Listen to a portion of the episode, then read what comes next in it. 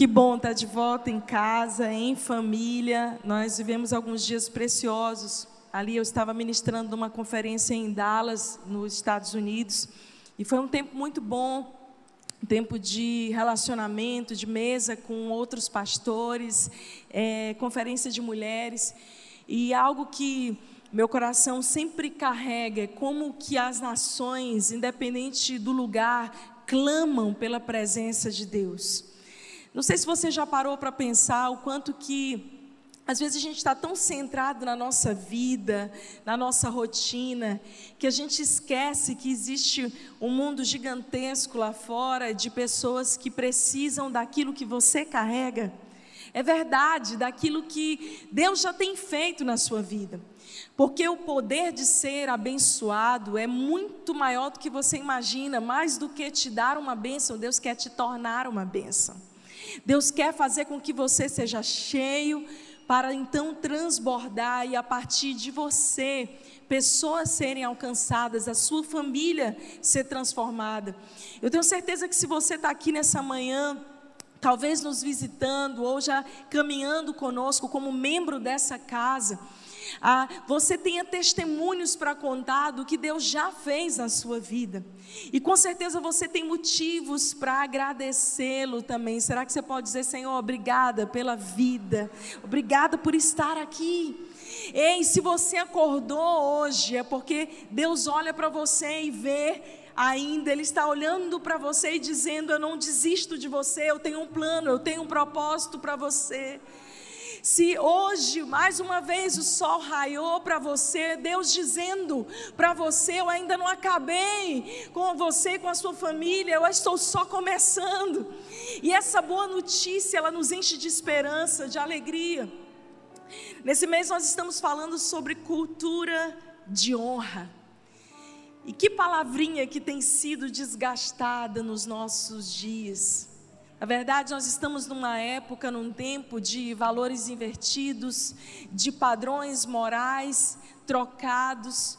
Aquilo que era para ser o certo está sendo muitas vezes tratado como errado. A gente, os nossos valores, os nossos princípios têm sido confrontados todos os dias. Eu vou te dizer uma coisa: nunca existiu uma época sobre a terra em que nós precisamos nos posicionar mais, guardando os princípios desta palavra. Entenda uma coisa: a cultura desse mundo, ela sempre vai ser antagônica com a cultura do céu. Quando Jesus veio à terra, ele nos ensinou um modelo, na verdade, um modelo que estava perdido desde o Éden, porque desde o início, o plano de Deus era habitar conosco, era se relacionar com o homem, era dar a terra para o homem governar e se relacionar com ele. E então, o pecado trouxe toda a dissolução moral e nos afastou do plano original de Deus quando Jesus vem à terra e ele é o Cordeiro de Deus enviado para tirar o pecado do mundo. Ele então começa a restabelecer a cultura do céu, a cultura do reino de Deus, e ele nos dá uma missão. E a missão que Jesus nos dá, cada um de nós, como filhos de Deus, é tornarmos essa terra transformada pela glória de Deus. Você e eu temos um propósito e uma missão, e é o de tornar as nossas famílias lugares onde carregam a cultura do céu, é tornar a nossa casa, a nossa cidade, lugares onde a gente vive a cultura do reino de Deus. E nós nunca podemos nos conformar com essa cultura vigente. É interessante que falar sobre honra é a gente parar para pensar o quanto que isso tem sido desgastado. Porque em algumas culturas, e no Brasil em especial, existe uma cultura de desonra. Que é um exemplo? Quando a gente olha para alguém, a gente costuma olhar para ela e até nos nossos apelidinhos carinhosos, a gente acaba com aquelas brincadeirinhas, desconfigurando, desconstruindo as pessoas, é ou não é? Então, se a gente olha alguém, essa pessoa está toda inteira, bonita. A gente vê alguém sem cabelo, a gente diz o quê? Olha ali o careca, né? A gente sempre consegue pegar algo que, no nosso entender, é ruim naquela pessoa para desconstruí-la, para desconfigurá-la.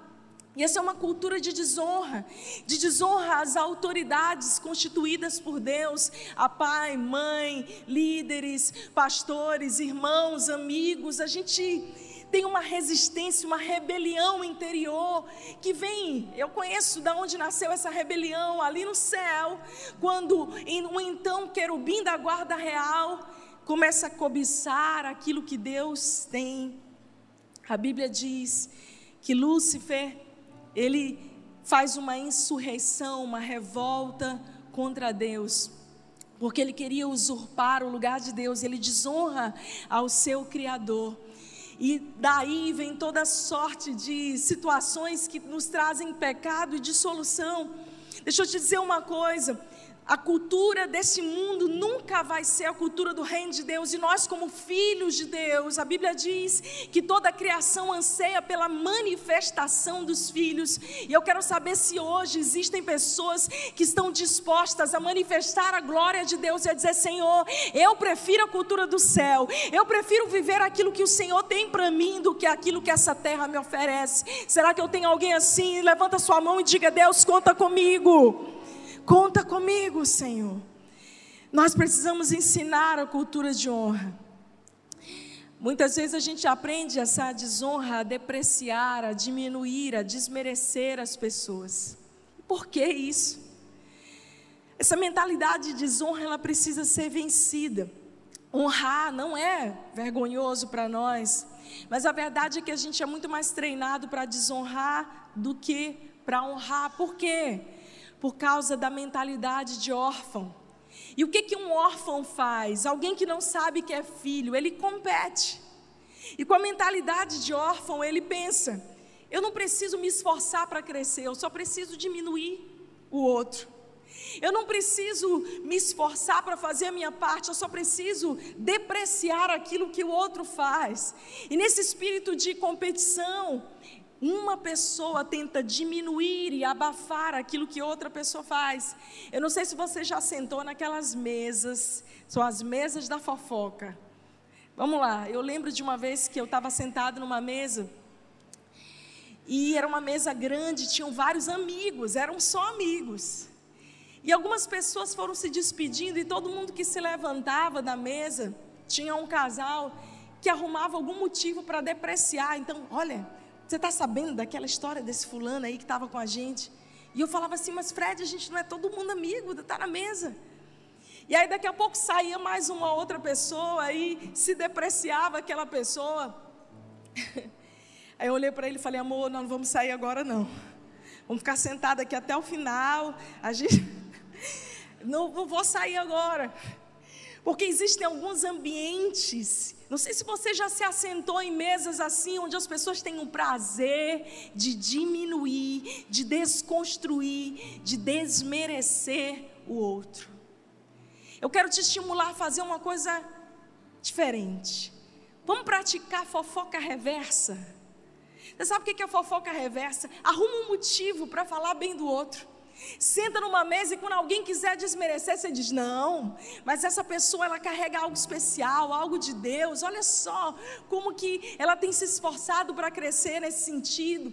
Vamos começar a encontrar as pessoas e a encontrar valor nela, a elogiar. Aqui na nossa igreja, uma das nossas culturas é a cultura da honra e do incentivo, é aprendermos a admirar, elogiar, sermos gratos por aquilo que o outro é, por aquilo que o outro faz. Vamos praticar. Olha para a pessoa que está do seu lado e traça um elogio para ela. Diz algo especial para ela. Vamos lá, diz aí. Acha alguém para você declarar uma palavra sobre essa pessoa. Nossa, como você está bem vestido hoje, como você está arrumado, bonito. Às vezes a gente para para pensar bem, o que, que eu vou encontrar de bom? Mas se fosse para encontrar algo de ruim, parece que a gente já está na ponta da língua, não é não? Para desmerecer. Você sabe por quê? Porque o espírito de orfandade, ele faz a gente desconstruir o outro. O que, que a orfandade faz? Ela gera competição. Quando o órfão quer estudar, ele quer estudar para quê? Quando o órfão quer ser promovido em algo e ter sucesso, ele quer, quer ter sucesso para quê? Para mostrar para os outros. Quando o órfão quer ser líder, quer se tornar um pastor, ele quer para quê? Para exercer um domínio e um governo dos outros, sempre no espírito de competição. E aí a mentalidade é, em vez de eu buscar melhorar, basta eu matar aquilo de bom que há em você. E eu quero te desafiar a edificar uma cultura de honra, de admiração, de elogio.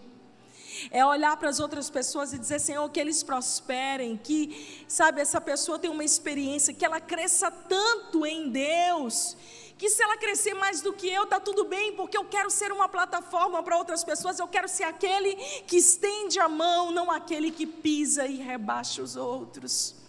Você quer saber a diferença de um órfão e de um filho? É que enquanto o órfão tenta competir e roubar dos outros a sua identidade, o filho sabe quem ele é, por isso ele está ali para servir a todos.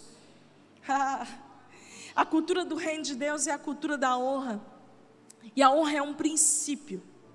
E às vezes, muitas pessoas não progridem, não rompem na sua vida, porque não praticam e não vivem esse princípio. A palavra honra do grego tume significa reconhecer o valor do outro. Veja, muitas vezes você pode olhar para alguém e você pode dizer assim: essa pessoa não tem valor algum, ela não pode não estar no seu estado de plenitude, mas você precisa enxergar nela a essência de Deus. Jesus tratava todos com valor, com respeito e com honra. Jesus dava ouvido às crianças. Quando ele diz: Deixa vir a mim as criancinhas, ele olha, olha nos olhos das crianças Jesus olhava até para a mulher adúltera que está lá caída e adultéria, ele consegue enxergar nela valor. Jesus olhava e acolhia um mendigo, um leproso, enquanto todos repudiavam, porque a honra não tem a ver com o outro, a honra tem a ver com quem você é. É quem você é que transborda e alcança as pessoas. Quem carrega a cultura de honra, nada passa despercebido para ela. Ela sempre está atenta para fazer o melhor e para servir os outros. Existe algumas coisas que a gente precisa entender de conceito, que a honra é muito diferente da bajulação.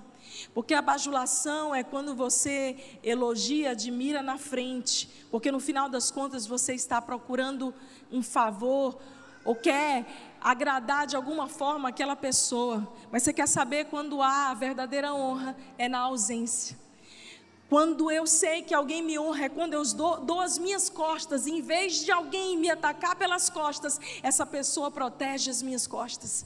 Quando honramos a Deus, quando Jesus em carne não está mais na terra, mas o seu espírito em nós. E nós continuamos honrando a Deus, obedecendo os seus princípios e amando a sua palavra. A verdadeira honra se prova na ausência, querido, e não na presença. Quem tem a cultura da honra sempre vai andar numa leveza de graça. Na verdade, honra não tem cobrança. Quando alguém cobra honra, é porque essa pessoa é um alienador. E eu preciso falar sobre isso, porque a desonra é coisa de gente imatura. E olha para mim, querido, quando você não vive na honra, você quebra a si mesmo. Eu quero ler alguns textos da palavra antes da gente meditar no texto principal que eu separei para essa mensagem. Filipenses 2:3, você pode só anotar. A Bíblia diz: "Não sejam egoístas nem tentem impressionar ninguém. Sejam humildes e considerem os outros mais importantes que vocês." Romanos 12:10. O apóstolo Paulo diz: "O amor seja sem qualquer fingimento." Odiai sim o mal e apegai-vos ao bem. Amai-vos dedicadamente uns aos outros com amor fraternal, preferindo dar honra a outras pessoas mais do que a si próprio. 1 Coríntios 12, a palavra diz algo muito poderoso sobre os membros do corpo, a partir do verso 8. Mas o corpo tem muitas partes, e Deus colocou cada uma delas onde quis. Ah, ele está falando sobre a igreja. O corpo deixaria de ser corpo se tivesse apenas uma parte. Assim, há muitas partes, mas um só corpo. O olho não pode dizer à mão, eu não preciso de você. E a cabeça não pode dizer aos pés, eu não preciso de você. Ao contrário, As partes do corpo que aparecem, que aparentam ser mais fracas, são as mais necessárias. E as partes que consideramos menos honrosas são aquelas que devemos tratar com mais atenção. Assim, protegemos cuidadosamente as partes que não são vistas, enquanto as mais honrosas não precisam de tal atenção. Ele está falando sobre algo muito precioso, de que quem caminha e sabe quem é o filho de Deus, essa pessoa não precisa exigir ou cobrar a honra de qualquer pessoa, muito pelo contrário, ele é o primeiro a servir. Quando você é fraco, você reclama que você não tem autoridade, você reclama que não tem oportunidade, você reclama que não é reconhecido, mas os nobres não têm necessidade de ficar exigindo honra ou reconhecimento. Quantos estão comigo aqui nessa manhã? Estou só começando. 1 Timóteo 5,17, a palavra de Deus diz: os presbíteros que lideram bem a igreja, aqueles que cuidam e pastoreiam a igreja, são dignos de dupla honra, especialmente aqueles cujo trabalho é a pregação e o ensino. A palavra também diz em Deuteronômio 5,16: honra o teu pai e a tua mãe, como te ordenou o Senhor teu Deus, para que tenhas longa vida e tudo te vá bem na terra que o Senhor teu Deus te dá. De capa a capa, de Gênesis a Apocalipse, você vai ver a palavra de Deus nos ensinando princípios que nos protegem. E na verdade, queridos, quando a nossa vida está fraturada, quebrada, muitas vezes é porque estamos negligenciando princípios preciosos da palavra de Deus. E o nosso papel enquanto ministros do Evangelho e aqueles que pregam, ensinam a palavra, é dar a você esse instrumento mais poderoso de todo para alinhar a tua vida e fazer com que você viva uma vida próspera e abençoada. Mas não existe vida próspera e abençoada se não existe princípio cumprido. Certa vez em Lucas 9, os discípulos estavam tendo uma discussão. E a discussão deles era: quem é o maior no reino de Deus? Quem é o mais importante entre nós? Naquela ocasião, Jesus então está conversando com as crianças e ele, e ele diz assim: se vocês querem ser grandes no reino de Deus, sejam como essas crianças. Jesus estava mais uma vez quebrando um paradigma desse mundo, estabelecendo aquilo que o céu diz sobre o princípio de autoridade. Você quer ser maior? Seja o primeiro a servir. Muitas pessoas perguntam para nós, pastora, como eu posso crescer, prosperar? Como é que eu posso, um dia, quem sabe, exercer um ministério pastoral, crescer? Eu sempre respondo o que Jesus respondeu: sirva a todos. Sirva e ame a todos, sem distinção. E em outra ocasião, quando Jesus está se preparando para ir à cruz, ele reúne os seus discípulos nas, ali na última ceia. Mas antes de realizar a última ceia, Jesus realizou algo que muitos chamam como cerimônia do lava-pés. Mas mais do que uma cerimônia, Jesus estava ensinando não só a eles, mas a nós, um princípio do reino de Deus sobre honra. Eu quero que você abra a sua Bíblia agora comigo, no livro de João, capítulo 13, a partir do verso 3, e nós vamos ler esse texto.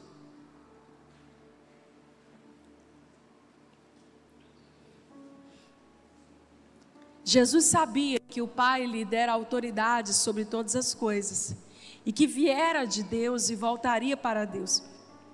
Assim, levantou-se da mesa, tirou a capa e enrolou uma toalha na cintura. Depois derramou água numa bacia e começou a lavar os pés dos seus discípulos, enxugando-os com a toalha que estava em sua cintura. Quando Jesus chegou a Simão Pedro, este lhe disse: O Senhor vai lavar os meus pés? Jesus respondeu: Você não entende agora o que estou fazendo, mas algum dia entenderá. Lavar os meus pés de jeito nenhum, protestou Pedro. Jesus respondeu: Se eu não os lavar, você não terá comunhão comigo. Simão Pedro exclamou: Senhor, então lave também minhas mãos, a minha cabeça e não somente os pés. Jesus respondeu: a pessoa que tomou o banho completo só precisa lavar os pés para ficar totalmente limpa. E vocês estão limpos, mas nem todos, pois Jesus sabia, sabia, quem o trairia. E foi a isso que se referiu quando disse: Nem todos vocês estão limpos. Depois de lavar os pés deles, Jesus vestiu a capa novamente, retomou ao seu lugar e perguntou: Vocês entendem o que eu fiz? Vocês me chamam de mestre e senhor, e têm razão por quem eu sou. E uma vez que eu, seu Senhor e Mestre, lavei seus pés, vocês também devem lavar os pés uns dos outros. Eu lhes dei um exemplo a ser seguido. Façam como eu fiz a vocês. Querido, vamos entender o contexto.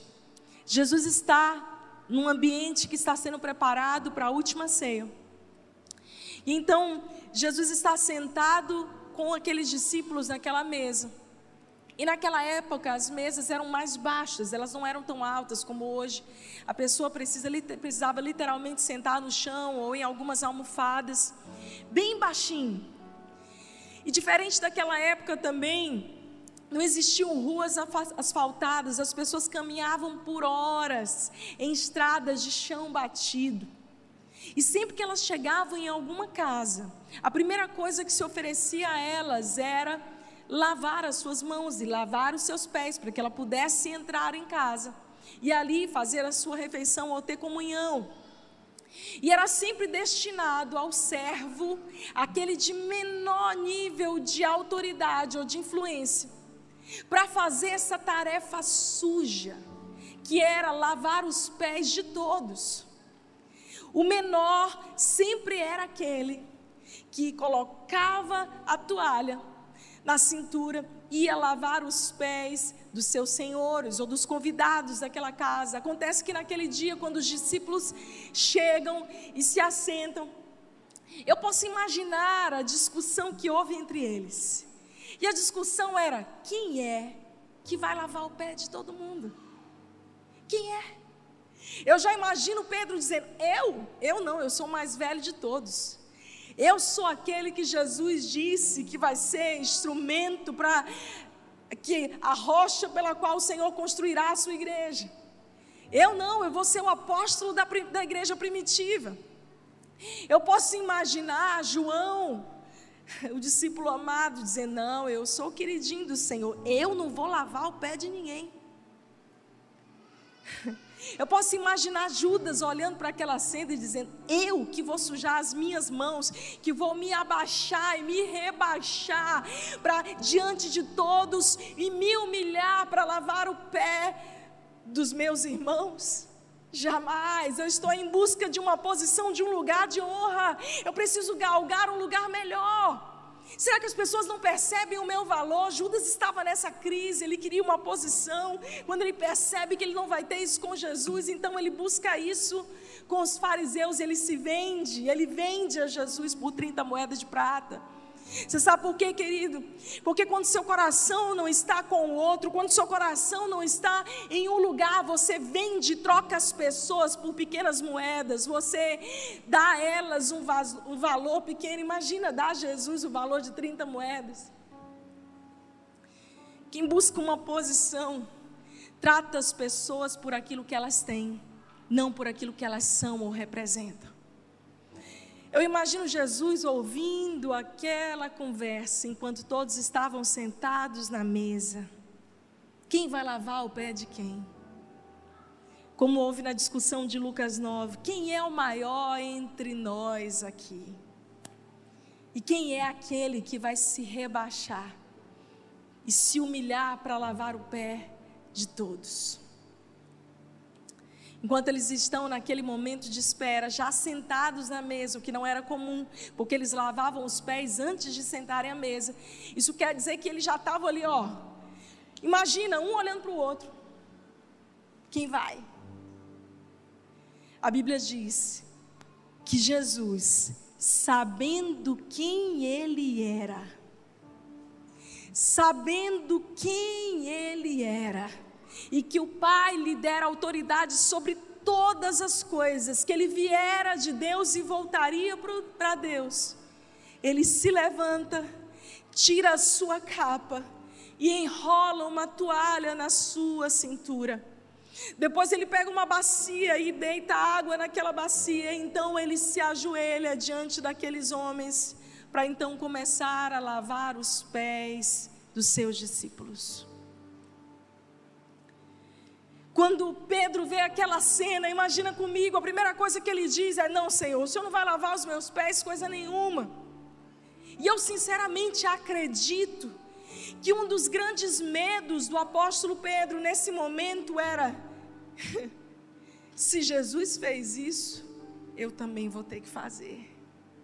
E era exatamente isso, porque Jesus mais na frente diz para ele: agora você não está entendendo o que eu estou fazendo, Pedro, mas mais na frente você vai, vai entender. E no final dessa história, Jesus diz: olha, vocês, acabe a vocês agora irem e fazerem o mesmo que eu fiz. Olha bem aqui para mim, querido, Jesus está estabelecendo um novo padrão de honra Jesus está estabelecendo um novo princípio, Jesus está, na verdade, restaurando esse princípio que havia sido perdido, Jesus está dando a eles um padrão do céu.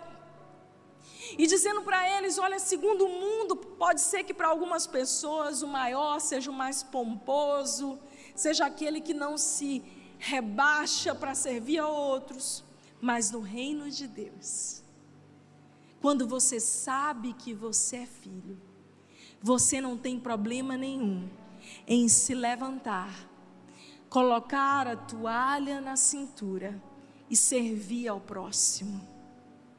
Porque quando você sabe que você é filho, você não tem problema em servir. Você não tem segundas intenções em servir. Quantos estão aqui comigo? Amém? Será que você pode perguntar a si mesmo essa manhã: como que eu posso contribuir e servir melhor pessoas? Em vez de você perguntar como que eu posso crescer na vida, progredir, como é que eu posso crescer ministerialmente, a lógica do mundo diz se projete, se autopromova. A lógica do reino de Deus é se torne disponível para servir a todos. Querido, a honra ela se dá em três dimensões. Diga comigo para cima. Para cima, diga comigo para cima. A Bíblia diz que nós devemos honrar as, as autoridades. Nós devemos honrar os nossos líderes. E é bem aqui que uma coisinha chamada rebeldia pega.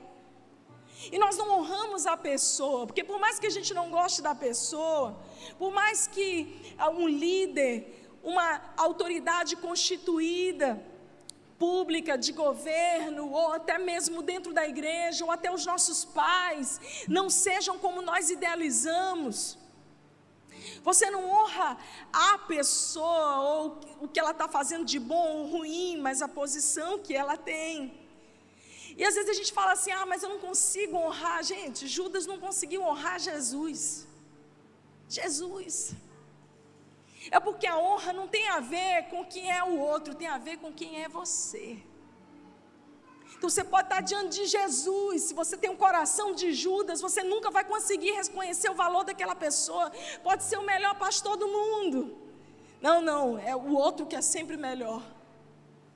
Pode ser a melhor pessoa do mundo que está aí com você. Não, não, a grama do outro é sempre o melhor.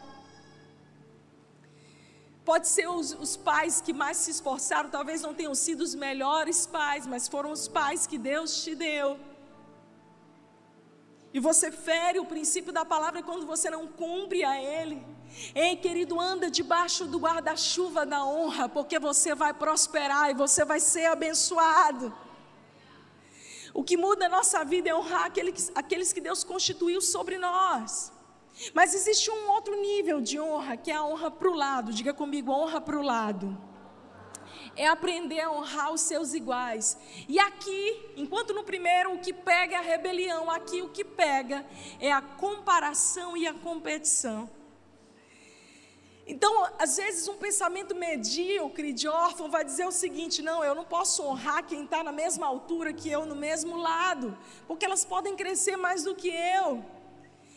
Querido, tenha prazer de elogiar o outro, de ver o valor do outro, de ser uma plataforma para o outro. E se essa pessoa crescer mais do que você, o que importa? Você é filho, você sabe quem você é. Existe um outro nível de honra que é a honra para baixo, diga comigo, para baixo.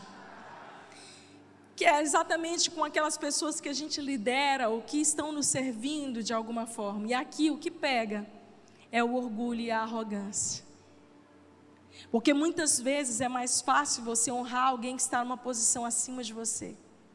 Mas você quer saber quando eu sei que alguém é alguém que carrega a cultura de honra? É alguém que trata todos da mesma forma, independente do que essa pessoa tem para lhe oferecer.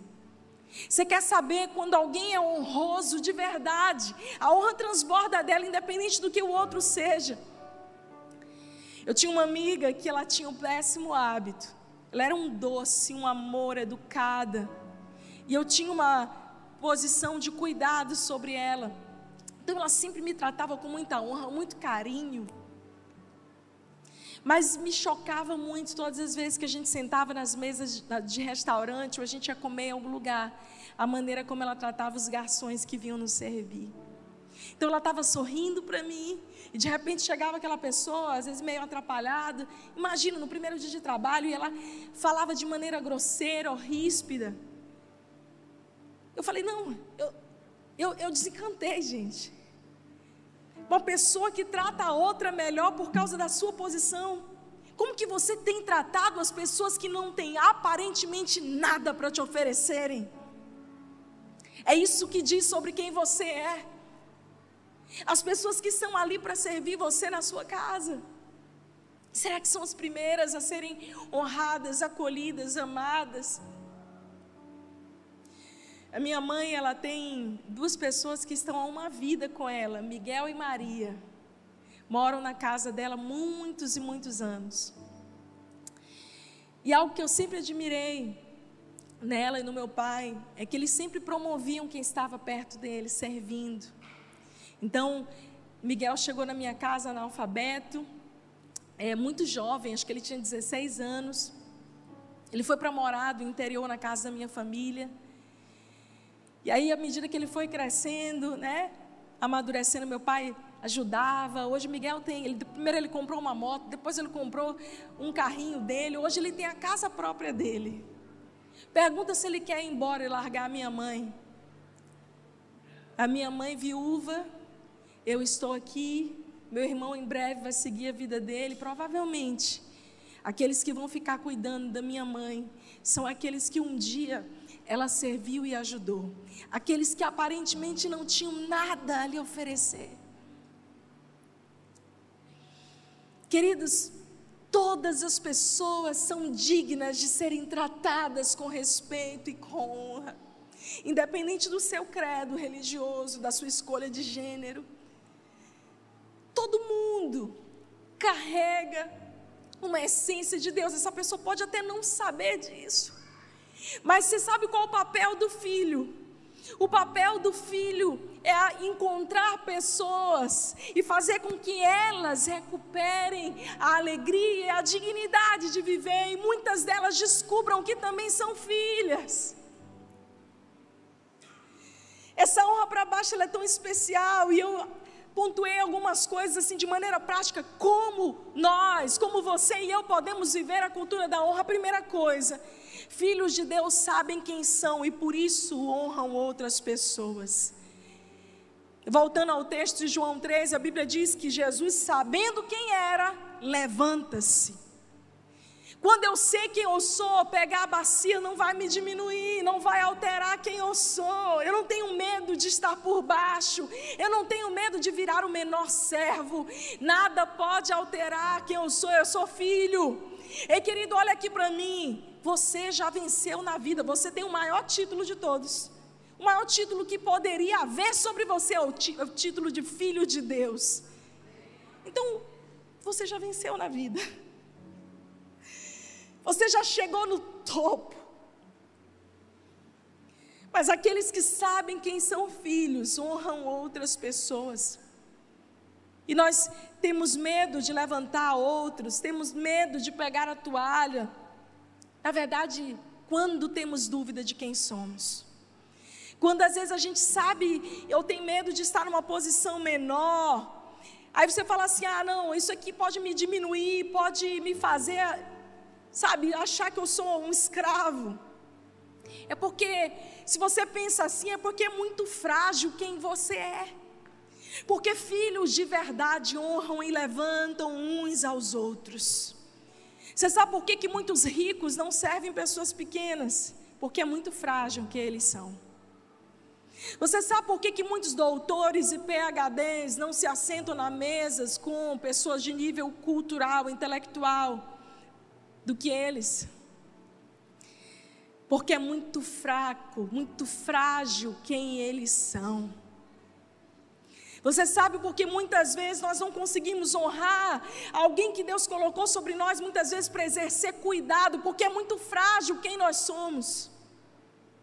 Existem pessoas que conseguem honrar e agradar, é, é invertido. O pequenininho, mas eu não vou, eu tenho meu problema é com a autoridade. E se seu problema é com a autoridade, você está carregando dentro de você o espírito de rebelião, que é o espírito de Lúcifer, me desculpe. Ah, queridos, quando nós somos órfãos, a gente carrega essa competição, essa comparação, essa insubordinação dentro de nós. Mas quando eu tenho a certeza de quem eu sou, eu não tenho medo de honrar as pessoas ao meu redor. Eu não tenho medo de levantar pessoas ao meu redor, nem de vê-las crescendo até mais do que eu. Porque é na orfandade que eu tenho medo de me sentir menor e diminuído quando outras pessoas crescem. Querido, não há título maior do que filho de Deus, você já chegou lá. Quando você se humilha, olha aqui para mim. Quando Jesus se levanta naquele dia e nos ensina um princípio, coloca a toalha na cintura e se ajoelha para começar a lavar os pés dos seus discípulos, na posição aparentemente humana de menor servo. Quando Jesus se humilha, quem é que poderia humilhá-lo? Quando nós mesmos colocamos a toalha na cintura e somos como servos humildes, quem vem para te humilhar chegou atrasado, porque você mesmo já se humilhou, já se colocou numa posição de humildade. Quer me humilhar? Chegou atrasado. Eu já estou ajoelhado com a toalha na cintura. A ofensa não gruda mais no teu coração. Quem quer te pisar e te diminuir chegou atrasado. Eu mesmo já estou já, já na posição de servo. É preciso vencer essa mentalidade de orfandade. Eu quero declarar nessa manhã sobre essa casa, sobre quem está nos assistindo, uma mentalidade de filho e filha de Deus. Você sabe quem você é, por isso você carrega a honra. Glória a Deus. Como viver a cultura da honra? Eliminando a falsa honra e abraçando a verdadeira. Queridos, a honra tem sido deturpada. E no Brasil, no Nordeste em especial, por uma questão cultural, de domínio, de coronelismo. Muitas pessoas exigem ou cobram ou colocam as pessoas para honrá-las como se fosse um ser superior, um querubim. O querubim que se exaltou, a gente já conhece o nome. A gente entende que posições, pessoas em posições de autoridade são as primeiras a servirem. E que essa honra tridimensional, ela é tão bíblica porque eu sei honrar as minhas autoridades, eu sei honrar os meus iguais, eu sei honrar aqueles que Deus colocou para que eu cuidasse, porque eu sei que eu sou filho. Essa existe uma falsa honra hoje, e o nome dessa falsa honra se chama network. Eu vou repetir. Existe uma falsa honra no nosso meio, e o nome dessa falsa honra é network. Você sabe por quê? Porque no network eu invisto em você porque eu vou ter retorno. Porque no network eu tenho um relacionamento bom com você, porque eu sei que eu vou colher desse relacionamento. Eu honro você porque eu sei que você é importante para me levar onde eu quero chegar. Essa é a honra do mundo, esse é o network. Mas a verdadeira honra é da natureza do Filho de Deus. E nós não conseguimos desligar a honra.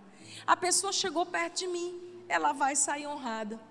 Pode ser o frentista, pode ser a pessoa que bateu na janela do meu carro, eu não vou conseguir olhá-la com desprezo, porque ela é alguém que foi criada em imagem e semelhança de Deus e que precisa ser lembrada que é filha. Eu volto a perguntar como você trata as pessoas que não podem te oferecer nada. Ah, chega alguém mais importante, rico, você honra. Chega alguém mais pobre, você honra. Chega um líder, você honra. Chega um liderado, você honra. Porque não se trata de quem está na sua frente, se trata de quem você é. Quem chegar perto de mim, de você, vai ter o seu valor reconhecido. Amém, igreja? Que nós somos aqueles que honram. A terceira coisa para você viver a cultura da honra é que na cultura da honra nós não enxergamos as pessoas como elas estão, mas como elas são. Veja, eu posso imaginar Jesus tendo caminhado com os discípulos três anos e meio. E naquele momento crucial, momento crucial, onde Jesus está caminhando para a reta final do seu propósito soberano na terra, ele fica ali olhando, vendo os discípulos. Nossa, não é possível, três anos e meio andando com esses caras, eles ainda não entenderam nada. Eu não sei se você já teve essa frustração. Você ensina, ensina, ensina, e você fala, não é possível que não entrou na cabeça desse povo. Dá vontade da gente dar uma biblada na cabeça. Pá! Acorda, abre a cabeça, Senhor. Eu, muitas vezes eu já me senti assim, mas eu olho para Jesus e isso me dá esperança. Três anos e meio ensinando a servir, a honrar, e naquela última hora os discípulos estão discutindo quem é o mais importante e quem vai lavar o pé de quem. E é por isso que Jesus se levanta e vai lavar o pé daquelas pessoas, porque na verdade eles podiam estar sujos naquele momento, mas eles não eram sujos. Jesus pega a toalha para lavar os pés deles e limpar os pés deles, porque ele sabia debaixo dessa sujeira. Eu conheço não o Simão, mas eu conheço o Pedro. Eu conheço não o Levi, mas eu conheço o Mateus. É interessante que três evangelhos falam do chamado de Mateus. Mateus era um publicano, um coletor de impostos, para você ter ideia do que era um publicano, era como um político corrupto, um judeu que tinha se vendido ao sistema. Então ele era muito mal visto pelo seu próprio povo. Esse era Levi. e é interessante que Lucas, quando vai falar sobre Mateus, sobre o chamado de Mateus, obrigada. Obrigada. Quando Lucas vai falar sobre o chamado de Mateus, Lucas diz assim: Jesus chegou e chamando Levi, o publicano. Lucas, o doutor Lucas, quando olha para Levi, olha a profissão dele. Ou por que não dizer o pecado dele? Então ele diz: Jesus chamou Levi o publicano. Quando Marcos conta essa história, ele diz: Jesus chamando Levi filho de Alfeu. Ele olha Levi pela sua história, pela sua família, é assim que ele descreve. Mas Mateus significa presente de Deus. Tem algum Mateus aqui? Ninguém nenhum Mateus? Esse nome significa presente de Deus. Vamos ver o que o próprio Mateus diz sobre o seu chamado? Em Mateus 9 ele diz: Não Jesus chamando Levi, como Lucas e Marcos, ele diz: Jesus então chamou Mateus. Porque Jesus não nos olha pelos nossos erros, pelo nosso passado, pela nossa história familiar. Jesus nos vê como o presente de Deus que nós somos. Pare de tratar as pessoas por aquilo que elas estão hoje. e comece a vê-las como elas são, como elas podem se tornar na plenitude. Quer um outro exemplo? O apóstolo Paulo, quando cai do cavalo, ali em Atos 9, a Bíblia diz que Saulo era perseguidor dos cristãos. E a Bíblia diz que depois de uma experiência poderosa, onde um clarão vem sobre os seus olhos, Saulo cai do cavalo, e então ele é levado ali na estrada de Damasco, num lugarzinho, numa rua chamada direita, cego por três dias. Então o Espírito Santo se revela a Ananias e diz para ele: Ananias, vai, você vai encontrar um homem chamado Saulo. Vai, porque ele é para mim um instrumento de honra. Eu pergunto para vocês, naquela ocasião, naquele momento, Saulo já era um instrumento de honra? Já era um, um, uma pessoa boa naquele momento, sim ou não, igreja? Mas Deus já o via como ele estaria na sua plenitude. E aí Ananias ainda tenta contestar com Deus, dizendo: Senhor, esse não é o perseguidor dos cristãos. Para com isso, Ananias. Esse é para mim o instrumento escolhido de Deus. Querido, quando Deus olha para você, Presta bem atenção no que eu vou te dizer. Quando Deus olha para você, Ele não vê você no seu estado atual. Ele vê você como você nasceu para ser, o presente de Deus. E é assim que a gente tem que olhar para outras pessoas. Agora mesmo existem moças que estão prostitutas. Existem pessoas que estão adictas no vício. Mas você, como filho de Deus, honrando e celebrando a Deus por onde você for, você pode ajudar com que outras pessoas recuperem a dignidade de filho. Somos nós que vamos profetizar sobre o futuro das pessoas. Eu vou já falar um pouco mais sobre isso. E esse é, é o quarto ensino, nossa reflexão sobre como viver a cultura da honra. Honrar é desenhar o futuro profético de alguém com palavras. Eu vou repetir. Honrar é desenhar o futuro de alguém com palavras. Pais e mães, olhem bem aqui para mim. Não tratem seus filhos pela forma como eles estão hoje, mas pela forma como eles são. Graças a Deus eu entendi isso muito cedo na vida dos meus filhos. Eu lembro de uma época, né? Todo menino passa por essa época chamada, né? Dos Terrible Three, ou, ou os Terríveis Três, dois para três anos, ou a adolescência do bebê, que a gente chama. Que o menino vira o tais mania. Né? Vocês me entenderam agora.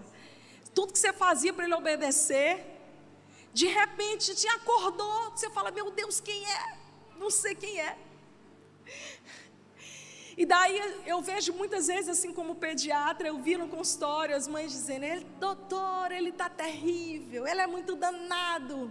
Esse menino, isso e aquilo. E mesmo no consultório eu dizia: mãe, não fala isso. O seu filho pode ter desobedecido, mas isso não o torna um desobediente. O seu filho pode até estar tá fazendo danadice, mas isso não quer dizer que ele é um danado. A sua filha pode estar se comportando de uma maneira que você não considera bem moralmente, mas isso não a torna uma prostituta. Pais e mães, me escutem agora muito cuidado com aquilo que vocês declaram sobre os seus filhos. Eu lembro dessa época que eu dizia para os meninos, né, Samuel tocando fogo em casa. E eu dizia, filho, você é tão obediente. E ele desobedecendo. Meu Deus, filho, eu não conheço criança mais obediente do que você. E ele começava a me olhar com uma cara tipo assim: para quem que ela está falando? Filho, você é tão obediente. Eu não sei por que, que você se comportou assim agora, mas você é muito obediente, filho. Eu lembro da época que os filhos no banco de trás, irmãos, começavam a brigar, a degladiar, um, né, carinhosamente puxando o cabelo do outro, dando soco no outro. Quem é mãe vai me entender. E eu segurava no volante e eu dizia bem alto assim: Meu Deus, como eu sou grata pelos meus filhos.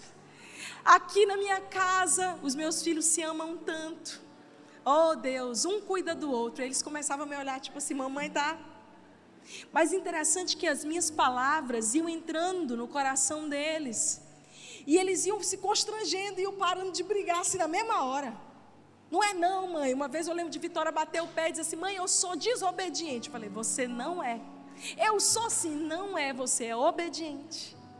Mãe, eu sou péssima em matemática. Não é, minha filha, você é maravilhosa. E com muita luta, né? Às vezes até nas áreas de dificuldade deles, eles têm se tornado aquilo que nós declaramos sobre eles. Você precisa honrar as pessoas. A honra é desenhar o destino profético do outro. Esposa, para de amaldiçoar o teu marido. Esse traste assim imprestável, esse preguiçoso. Não diz isso não, diga esse abençoado, esse homem ungido. Meu Deus, esse homem é muito cheio de Deus. Lá chegou o lindo. Acabou de chegar o amor da minha vida, o lindo. Você vai começar a colher os frutos disso. Minha filha diz assim: mãe, como é que tu consegue quase tudo que tu quer com papai? Fica calma que eu vou te ensinar, que um dia tu vai casar. Porque eu lembro dela vir para o pai, às vezes no dia, no momento de maior agonia, do dia de cansaço. Pai, eu quero isso. A primeira coisa que ele dizia era: não. Não faz isso não, Vitória. Minha filha, você cuida, você. Mas é pauta só para culto Pink Power, tá? Que são as estratégias femininas. A verdade, queridos, é que quando você honra o outro, você extrai e colhe o que há de melhor naquela pessoa. Eu tenho vivido, muitas pessoas dizem para mim, pastora, nossa, seus filhos são calmos, Samuel é um menino muito calmo. Ele foi se tornando aquilo que eu fui declarando sobre ele. Sabe, querido, não sente em mesas para desconstruir pessoas. O inferno já está nesse trabalho. Ou você quer se unir ao trabalho do inferno? Sim ou não, irmão? Se junte aos céus, declarando quem as pessoas são, qual a identidade profética delas, mesmo que elas ainda não sejam. Ah, você olhar para uma mulher sensual, você vai dizer, ela é uma irmã, ela é uma filha. Comece a declarar sobre as pessoas a real identidade delas. E o Verbo se fez carne pela palavra. Nosso papel como filhos é transicionar as pessoas da forma que elas estão para a forma que elas foram criadas para ser. É ajudar as pessoas a chegarem na plenitude delas. O problema é que a gente olha as pessoas para como elas estão hoje. Mas eu quero te estimular a seguir o exemplo de Jesus, porque ele mesmo disse: agora vocês vão fazer o mesmo a levantar-se, colocar as, a toalha na sua cintura, pegar a bacia nas suas mãos e a lavar a sujeira das, da vida das pessoas. A ser aquele que ajuda outras pessoas a se livrarem da sujeira. Talvez você lembre, mãe, pai, de quando seus filhos eram pequenininhos que você ia naquela missão impossível de trocar fraldas. Lembra? Você troca a fralda do menino, você dá banho, passa pomada, passa ali, tá todo cheirosinho, bota roupa nova para sair. Eu lembro que às vezes eu me arrumava para vir para a igreja. E aí eu estava sempre chegando atrasada no culto, porque quando eu ia sair para a igreja, o menino Aí você fala assim: não é possível, acabei de limpar, parece uma saga, né? Acabou de dar banho, acabou de limpar, acabou de arrumar. E parece que a criança espera a hora certa. O que, que você vai fazer? Volta o menino de novo para o trocador, abre a fralda de novo. Vai, enfrenta aquele negócio. E faz o quê? Joga a fralda fora. O menino você limpa, e pega ele no braço. Mas por que que muitas vezes a gente joga as pessoas no lixo? A gente se desfaz das pessoas porque elas estão sujas. No nome de Jesus eu oro para que pessoas com coração de pais e mães se levantem, pessoas que estão dispostas a limpar a sujeira do outro e a não menosprezar e desprezar as pessoas porque elas estão sujas. Você está comigo nisso? Olha que coisa preciosa. Ah, queridas. A sujeira que está ali muitas vezes sobre nós mesmos ou sobre você. Só existe até que Deus, um filho de Deus, se levante para colocar a mão ali. Não, não é negar que a sujeira está lá, mas é saber que não é a essência daquela pessoa. Você precisa enxergar quem Deus criou essa pessoa para ser. Filhos de Deus honram porque um dia foram honrados. Como que a gente pode viver essa cultura? Essa aqui é, é, é a quinta chave que eu tenho para você. Filhos de Deus honram porque um dia foram honrados. Não, pastor, eu não fui honrado. Foi. Nós só damos aquilo que recebemos, o tanto que Deus acreditou em você, meu querido. Como Jesus se entregou por você, você está aqui vivo, cheio de fôlego nos seus pulmões, porque Deus ainda acredita em você. A Bíblia diz que existe uma honra divina sobre nós. Se Deus honra a nós, quanto mais nós não vamos fazer isso uns com os outros. É por isso que Jesus diz em João 13: agora vá e faça o mesmo. Só tem dificuldade de honrar alguém quem nunca se permitiu ser lavado por Jesus. Eu imagino Pedro dizendo para Jesus: Senhor, não é bem porque ele não quisesse que Jesus lavasse os pés dele. Senhor, o Senhor está estabelecendo um padrão muito alto agora. Quer dizer que eu vou ter que honrar e servir outras pessoas. Senhor, vamos continuar desse jeito mesmo, sujo. A gente dá um jeitinho. Ou então a gente obriga o mais novo que chegou aqui no time dos discípulos para lavar o pé de todo mundo. Ele sabia que o fato de Jesus ter se ajoelhado para lavar os pés daqueles homens sujos estabeleceria um novo padrão, e Jesus exatamente diz isso, Pedro. Agora vá e faça o mesmo. Faça o mesmo. O nível subiu, querido na graça, diferente da lei. A graça é a capacitação para que a gente possa cumprir os princípios da palavra de Deus. Você só dá aquilo que, receber, que você recebeu. Você estava perdido e foi achado. Você estava na lama do pecado e foi resgatado. A graça nos alcançou. Vá e faça o mesmo. Como que nós podemos ousar dizer que alguém não merece? Jesus aumenta o padrão. Pedro não estava pronto, não era para ser lavado por Jesus somente, ele não estava pronto para lavar o pé dos outros. E Jesus diz: aquele que quer ser grande, seja o primeiro a servir. Olhe bem aqui para mim, querido. É um desserviço à igreja.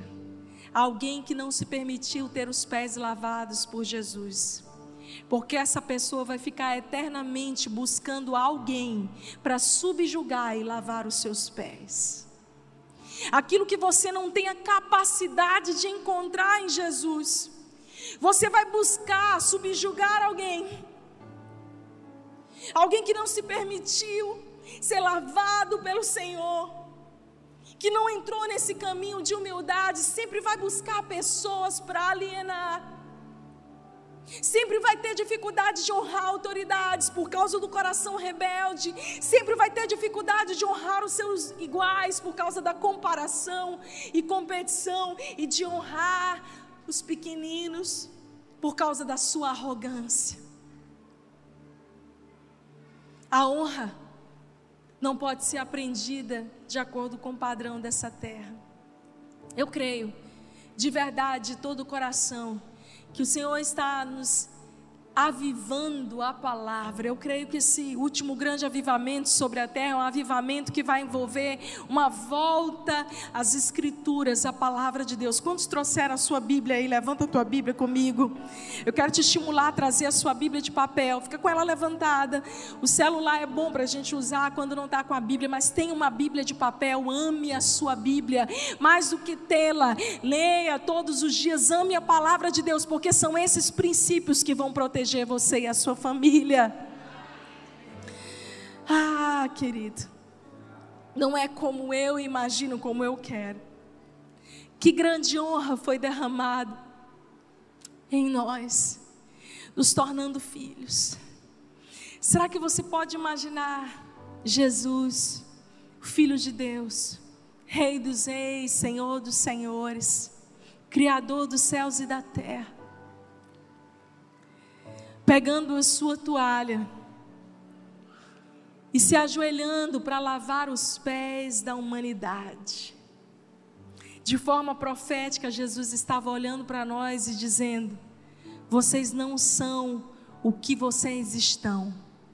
Vocês podem até estar sujos, mas pelo poder da minha palavra, água significa a palavra, eu vos lavarei vocês são filhos.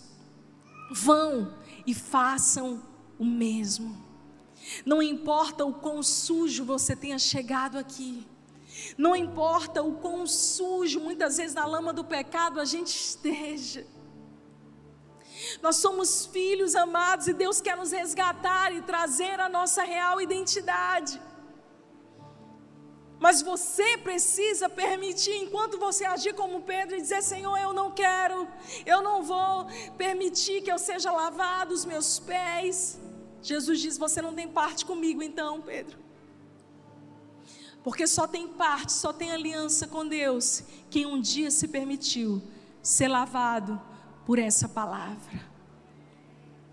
O que Jesus está fazendo conosco aqui nessa manhã, igreja e com você que está nos assistindo, é nos lavando pela Sua palavra, é tirando de nós toda a impureza e a poeira da nossa jornada, a poeira do nosso caminho. Porque muitas vezes andamos com os nossos pés empoeirados, está pesado, gente. Tem dia que a gente vem para a igreja mesmo, que você fala assim: Deus, eu não estou só com o pé empoeirado, não, eu estou com o corpo todinho, está tudo sujo. Senhor, eu não sou digno. E eu pergunto para você: quem é? Nenhum de nós, não há um justo, um justo sequer. Todos pecaram e e são carentes da graça de Deus, precisam da graça de Deus. É pela graça que nós somos salvos, é pela graça que nós temos parte com Deus, é pela graça que nós aprendemos a cultura do céu e não a cultura desse mundo, é pela graça que nós aprendemos a honrar as autoridades, a honrar os iguais, a honrar aqueles que estão ali para que nós cuidemos. É pela graça de Deus que nós olhamos para as pessoas, não conforme elas estão sujas naquele momento, nós não olhamos como elas estão, nós olhamos como elas poderiam se tornar uma vez que elas sejam lavadas. Você e eu, que somos lavados por essa presença, temos uma missão: sairmos dessas quatro paredes e dizermos assim: Senhor, eu preciso fazer o mesmo. Porque é essa ordenança de Jesus, vão e façam o mesmo. Do mesmo jeito que você foi lavado, ajude a lavar. Do mesmo jeito que você foi perdoado, perdoe. Seja alguém que declara profeticamente o futuro das pessoas. Ei, querido, existe uma vida boa para ser vivida e ser manifestada. É a vida que Deus nos preparou para viver.